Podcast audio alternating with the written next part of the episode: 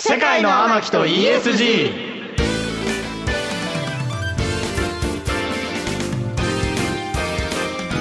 こんばんは、三木幸太郎です。渡辺博です天木純です。世界の天木と ESG。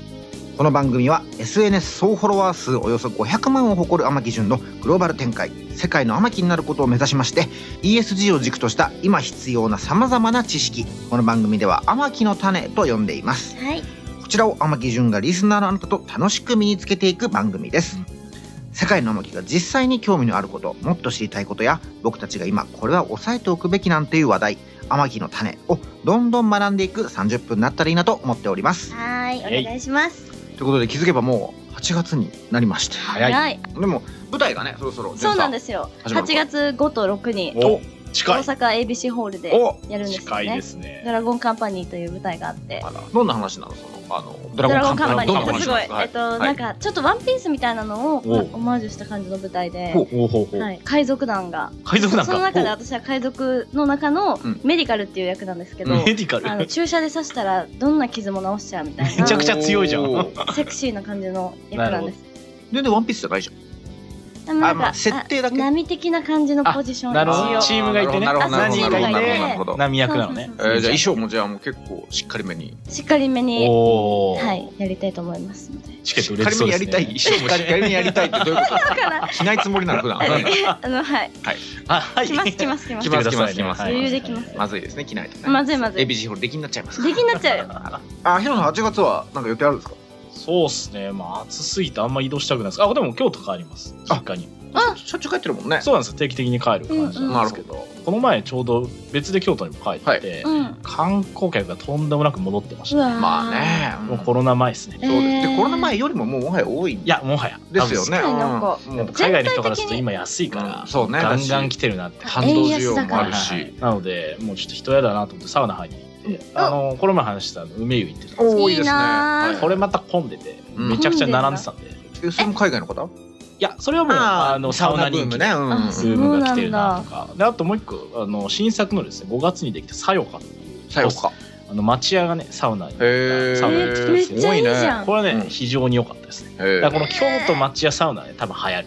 はいあのも行きうもう埋まってました結構やばへー予約取れなくなって予サ約ウナア制なんだテンダーとしては。サウナアテンダーとしてはこれは結構有力だなすと思ってごいなね。んかサウナアテンダーっ ていうワードちょっと嫌じゃない えなんでサウナなアんテでンダサーウナアアテンダーテンダーっていう言葉嫌じゃないもともとアテンドってそそっち寄りじゃないから港区ワードじゃないからいやなんかちょっと嫌嫌なんだけど普通になんか商社の駐在員がメーカーさんをアテンドすると か言うからねあーそうそう今そう今もなんかアテンダーって嫌な響きですもんそうだねだから完全に再定義されたねアテンダーという言葉がねそうですねはい港区とアテンダーって言葉が変わったよねはい変わった変全わった然ね変わりました港区っていうのはねもともとはね海外の方が多く住んでいてね、うんなんかこうねなんかスーパーマーケットもそういう方向けのがあったりとかだったら、うんまあいつの間にかねちょっとこね気がついたらなんか港区女子とか言われうたねりとこのか、数年で再定義されましたねだからねねてな感じでですね、えー気づけば8月に入りました「世界の巻」と ESG 今夜もお付き合いのほどよろしくお願いいたします世界の天木と ESG KBS 京都ラジオからお送りしています AM1143FM949 KBS 京都ラジオからお送りしています世界の巻と ESG 世界の巻でおなじみ天木純のグローバル進出を目指しさまざまな知識この番組では天木の種と呼んでいますがこの天木の種をリスナーのあなたと一緒に学んでいく番組ですそしてさまざまな学びを進めていくこの番組にとって欠かせない人物を紹介します哲学研究者の野村正樹先生ですよろしくお願いしますよろしくお願いします。お願いし行きまますねこっちは今夜ですけどもこちらは今朝おはようございますということですそっありがとうごかざいますどうですかもうじ時差ボケに敗北していますね。敗北はい僕負けちゃったすいません野村先生今日も教えてください ねいろいろねお願いしますすいませんとはいいうことで、お願いし早ま速す世界の天木本日一つ目の天木の種発表してください YouTube ってまだ流行るなるほど、まあ、うん確かにねまあ流行ってはいるけどねだからのそうあの今ピークじゃないですか、うんうんだいぶ変わってきてますそよう、ねん YouTuber の方がテレビに出たりだったりとか、うんうんうんイベントしたらお客さんめっちゃ埋まるとか、うんあと芸能人の人がめちゃくちゃね YouTube に進出してきてそうなんですよあの取り合ってるというまあ、見る人増えていないのにね、うんやる人が増えちゃってるからねそううんでもあのちゃんとしてる人はやっぱ稼いですごい稼いでるイメージだし、うんうんやっぱあの SNS 私はちょっと YouTube 全然力を入れれてないんですよ、うんうんうんうんそうなのでこの勢いのまま YouTube が続くのであれば、私も今後 YouTube に力を入れてった方がいいんじゃないかなと、うん。本腰を入れた方がいいのかなという、うんうん世界のき、はいそうですよね。聞きたいですね。教えて野村先はい、お答えしましょう。えーっと、YouTube ですね、あの、今後数年で消えてなくなることはないと思うんです生が、はい。二つの観点でかなり限界が来ていると僕は思っていまおす。ーそう。この観点があるから広告費が下がるとかいろんな話が出てくるんですが、うんうん。でまず一つ目ですね、トップ YouTuber たちのメンタルが大変なんです、あれ。ほう。メンタルあ、。そうなんだ。うんうんうん。結局、お金をかけて企画をやって、編集してうん流。すじゃないですか。確かに時間めっちゃかかりますもんね、編集に。そうね。そう。だし、有名になればなるだけどこに行っても自分がね、声かけられちゃうし、見られちゃうし確、かそにうねうん。うんうんうん。多分 YouTube もだいぶ前、10年弱前から僕らよく見るようになったと思うんですけどう、んさすがに5年、10年やってると、うんまあ、あの、見る側も飽きてくるんですよね。うんうんうん。そうだあね。あの、多分皆さんいくつか何人か思い浮かぶと思うんですが、うんはいうん変わらずいいクオリティで企画を打っていても、うん。なかなか視聴回数が伸びなくなったりとかしてるじゃないですか。ねえいるよね。そうで、これは僕ら視聴者側からすると、ああ、なんか飽きられたのねとか、うん。うん。あなんか他の人も出てきたしねっていう感じなんですうが、んう多分、やってる側からするととんでもないストレスというか。いやだろうね。そうう美味しそん。か虚無感あるよね。そうだって手を抜いてるわけじゃないのに、うんずっと頑張ってきて、ようやく、あの、知名度も上がってってなった時に、登録者数が何百万人もいても、ビュー数が、ううんん。まあ、その10分の1、20分の1、うん100分の1だったりすると。うんうんうん。なるほ。ど。だから YouTuber 側の心の疲弊っていうのはまずあるでしょうと。一つね。だってね何百万いる人も最近なんか15万再生とかザラだそもうんでね。すね。やっぱだよねそこの数字との差をやっぱ見られちゃうとうんねなんか一番辛いよね。辛いですね。えっと、二つ目が、次ですね、僕ら視聴者側うん。の、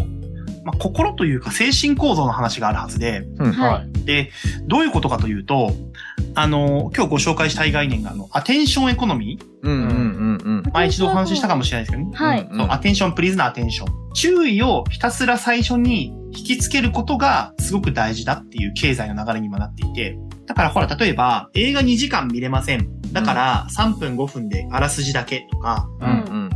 もしくは TikTok の動画をずっともう本当に何時間も見ちゃうとかっていうのは、うん。うん全部このアテンションエコノミーで説明できるはずで、一番最初の数秒で視聴者の気持ちを引きつけることができなければ、ううんんうん。他のコンテンツに取られちゃうような世の中になっちゃったんですよね。うん。ね注意を引かないとね。うん。確かに。で、これどうなるかっていうと、注意を引けるような、すごく尖った大げさなものとか、う。うんん。派手なものとかっていうものがどんどんどんどん増えてきていると。うん。なるほど。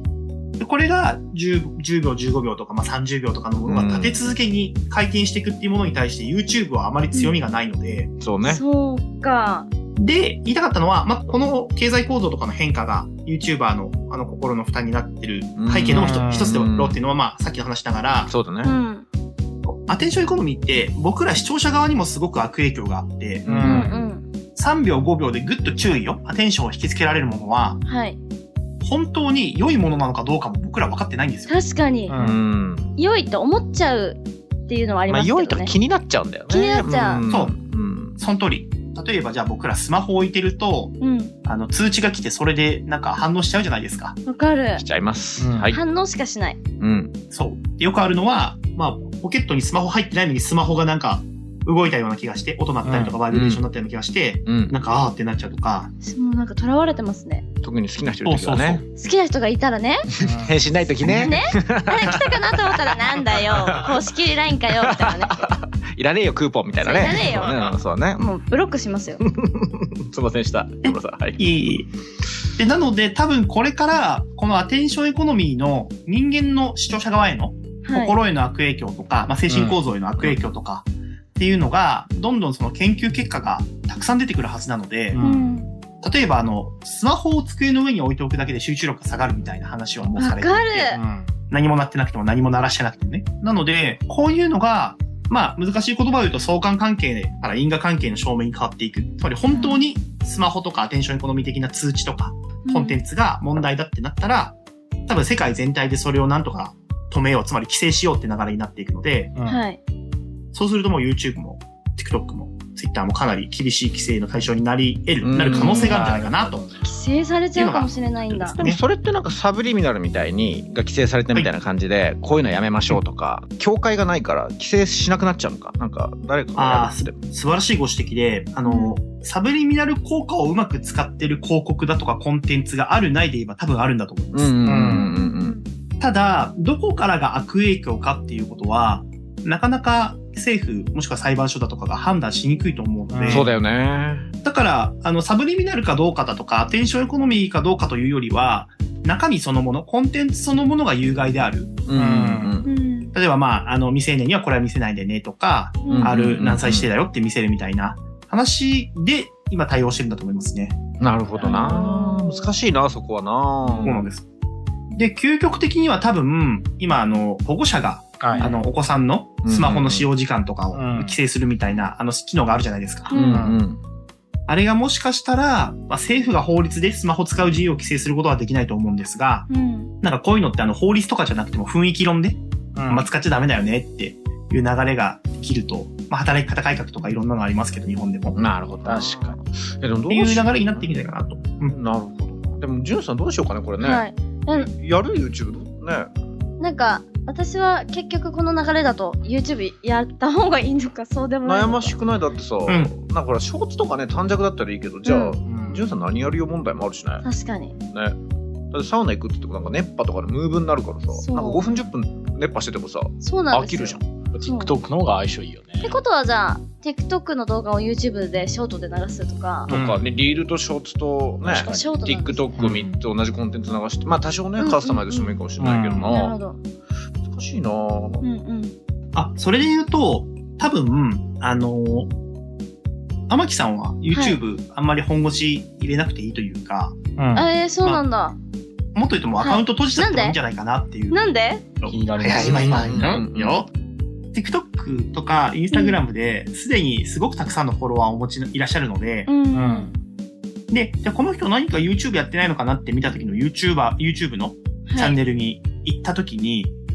どうしても TikTok や Instagram と比べて登録者数が少ないと、そうなんですよ覚悟時間になるよねそううんこの人、実は全然人気ないんじゃないっていうふうに思われちゃう可能性があると。なそうかそうかマイナスプロモーションうでんすうんねうんそうそうそうそう。で、おそらく、えっと、YouTube をやってることによって、はい YouTube から Twitter とか、失礼と Instagram とか TikTok には流い入、動線、まあつまりそっちに、あの、つなげていくっていうことはあんまり想定していないと思うので、うんうんうであれば、まあ、例えば今、YouTube の登録者数が100万人、200万人いるならいいですが、はいあの、他の SNS のアカウントへのフォロワー数と比較すると、ちょっと印象があんまり良くはならないと思うので、そうですね思い切って、はい、アカウント閉じちゃってもいいかなっていうのはありますなね。るほど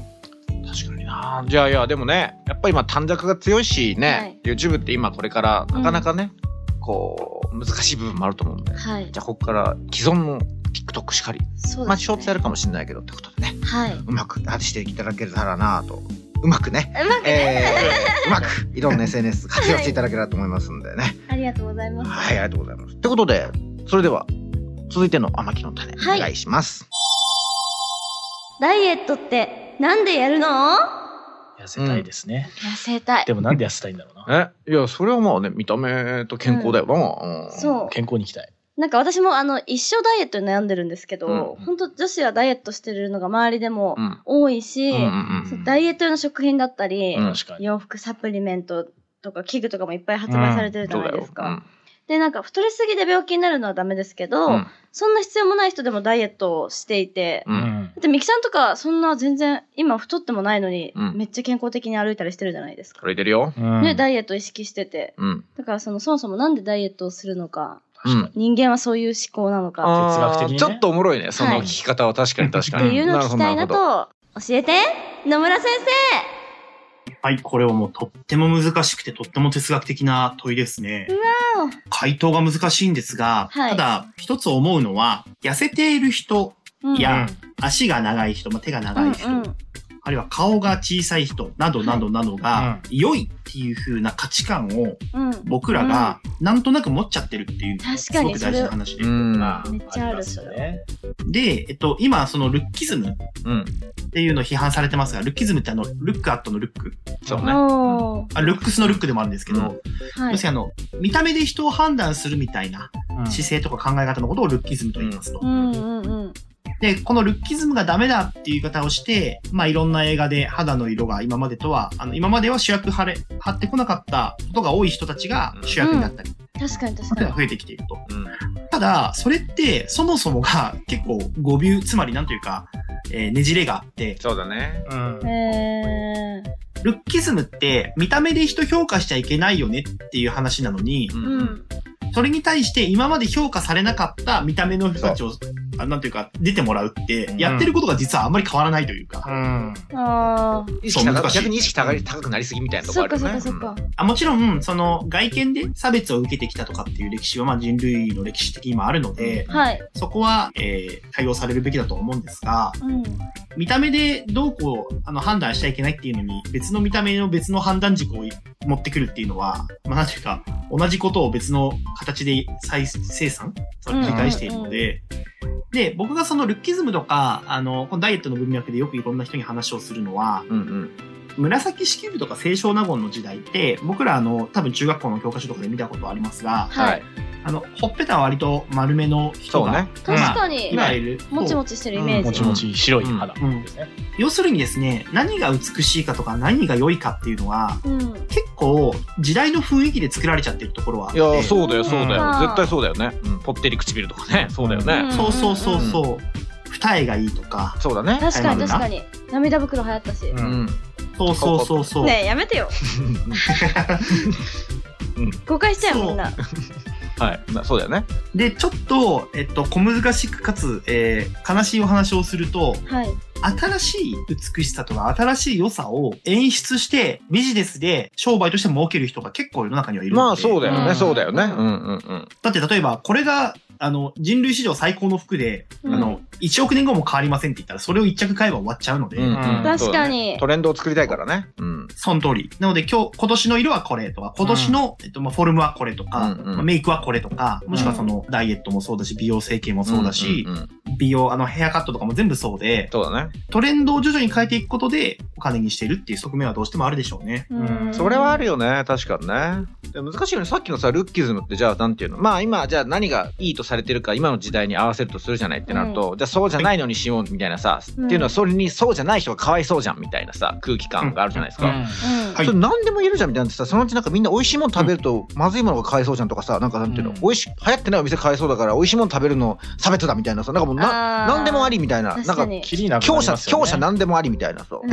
うんこれキリはねあのうんおっしゃる通りで、まず多分2つ要因があって、こうんの流れの背景には。うんうん一つに、あの、やっぱり SNS、Twitter、うん Instagram、うえんー TikTok などなどうんがすごく流行っているので、今そ。うだねううんん悲しいエピソードとか、うんあるいは自分の政治的な主張、こうあるべきだみたいなものとかが、うんえー発散、拡散されやすくなったと。うんうんうんというのがまず、えー社会的な背景であります。なるほどはねいうんというのと、実はこれ二つ目が僕は結構大事なんじゃないかと思ってるんですうが、んう景気がいいんですよ、世界的に。んなるほどねうんそれでまあ、あの、COVID-19 の、あの、流行下においても、あの、そこまで経済的にうん致命的なダメージは受けなかったので、うん世界経済うは。んうん景気がいいと、いわゆる社会的弱者とか差別されてきた人に目が向きやすいんですよね。うんうんうんうんうんうん余裕があるから。そうだねそうだねおーで、これ例えば、景気が悪くなるとどうなるかっていうと、中学高校の、あの、世界史の講義で聞いたことあるかもしれませんが、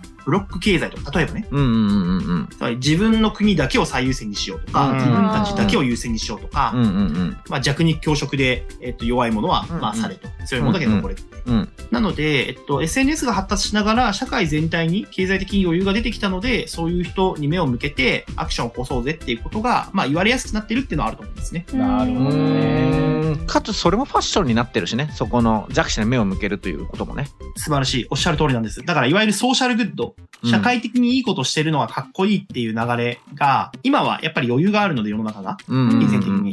いいんですが、これも例えば世界恐慌みたいなものにもしなったとしたら、うんちょっとそのソーシャルグッドどころではなくなってくるというか、うんなるほどねおもろいね確かにね余裕ないからね確かに、うんうんそうなんでです。だから地球環境を守ろうとか言ってるよりも明日の米の方が大事なのでみんな。うえじゃあうん私はこのままでいいですかそれは難しい質問で、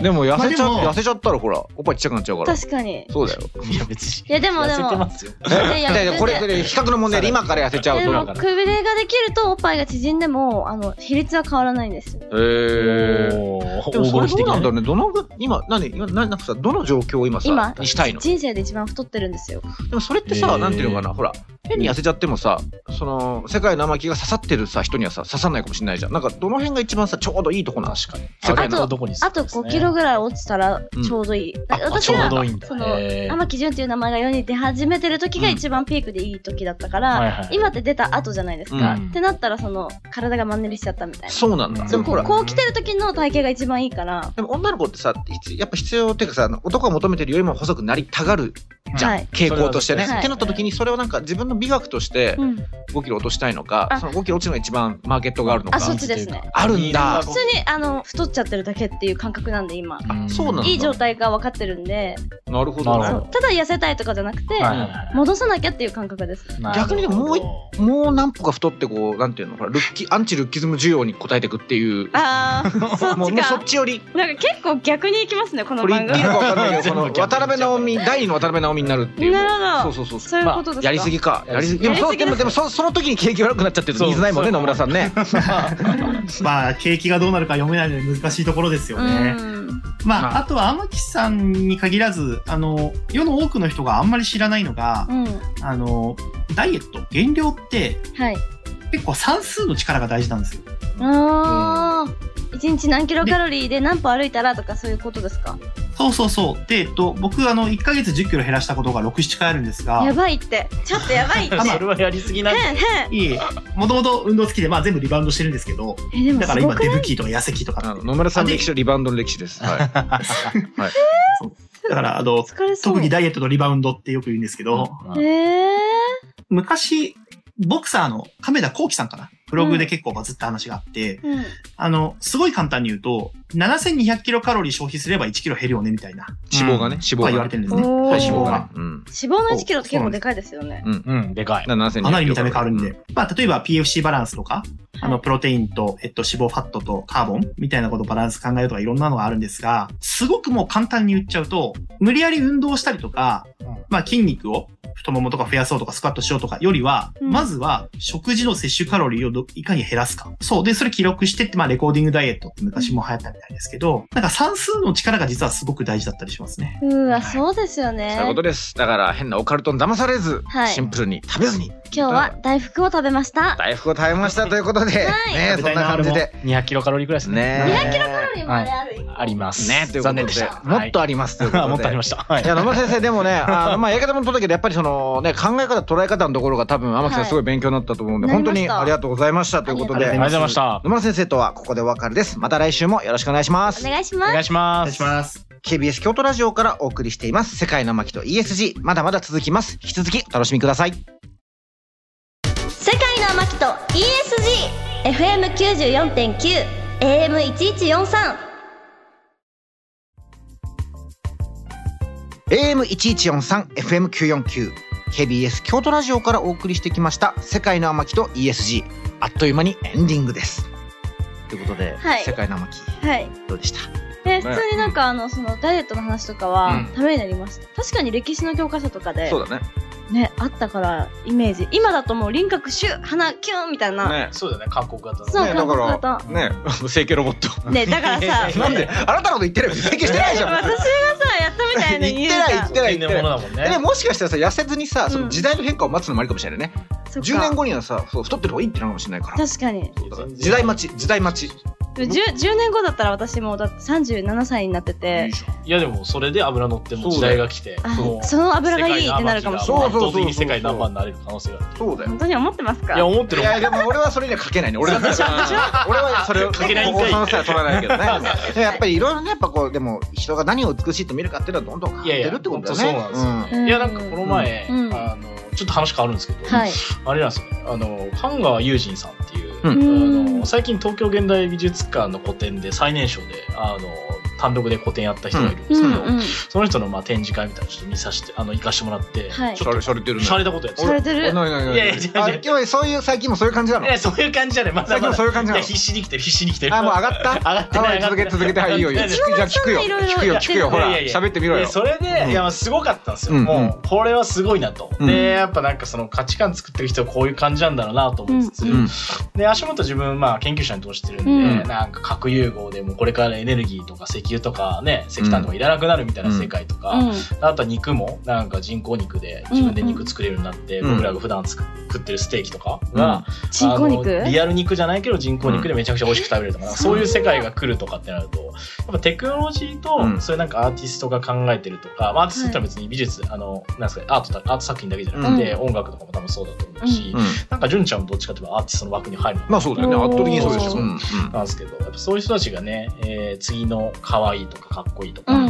うんね、あの平安時代でいう髪が長くて肌が白かったらあー可愛いとモテるという基準を作っていくんだろうなと。カルチャーを作るってすごいよね。いやだってもすう、ここ何年、安室ちゃんぐらいじゃないさ一番最近でカルチャー作ったのなんて、だから、でも母音キャ母音カルチャーにしましょうか。ボインって逆にあんまだいぶ前だな。ボインってだってさ、お父ちゃんのために月亭課長の世界観だからね。全然わけわかんない。こんな感じでやってますけどもね、こんな感じで番組ではあなたからの感想や天木順にこんなことを学んでほしいなど、たくさんのメールをお待ちしています。メールアドレスは amaki.kbs.kyoto 天木 .kbs.kyoto です。番組ホームページのメールフォームからも送っていただけます。世界に天木を連れてってくれるメールお待ちしてますね。はい、それでは世界の巻と ESG、そろそろお別れの時間です。お付き合いのほどありがとうございました。ここまでのお相手は三木幸太郎と、渡辺博人天木純でした。また来週お耳にかかりましょう。さようなら。さようなら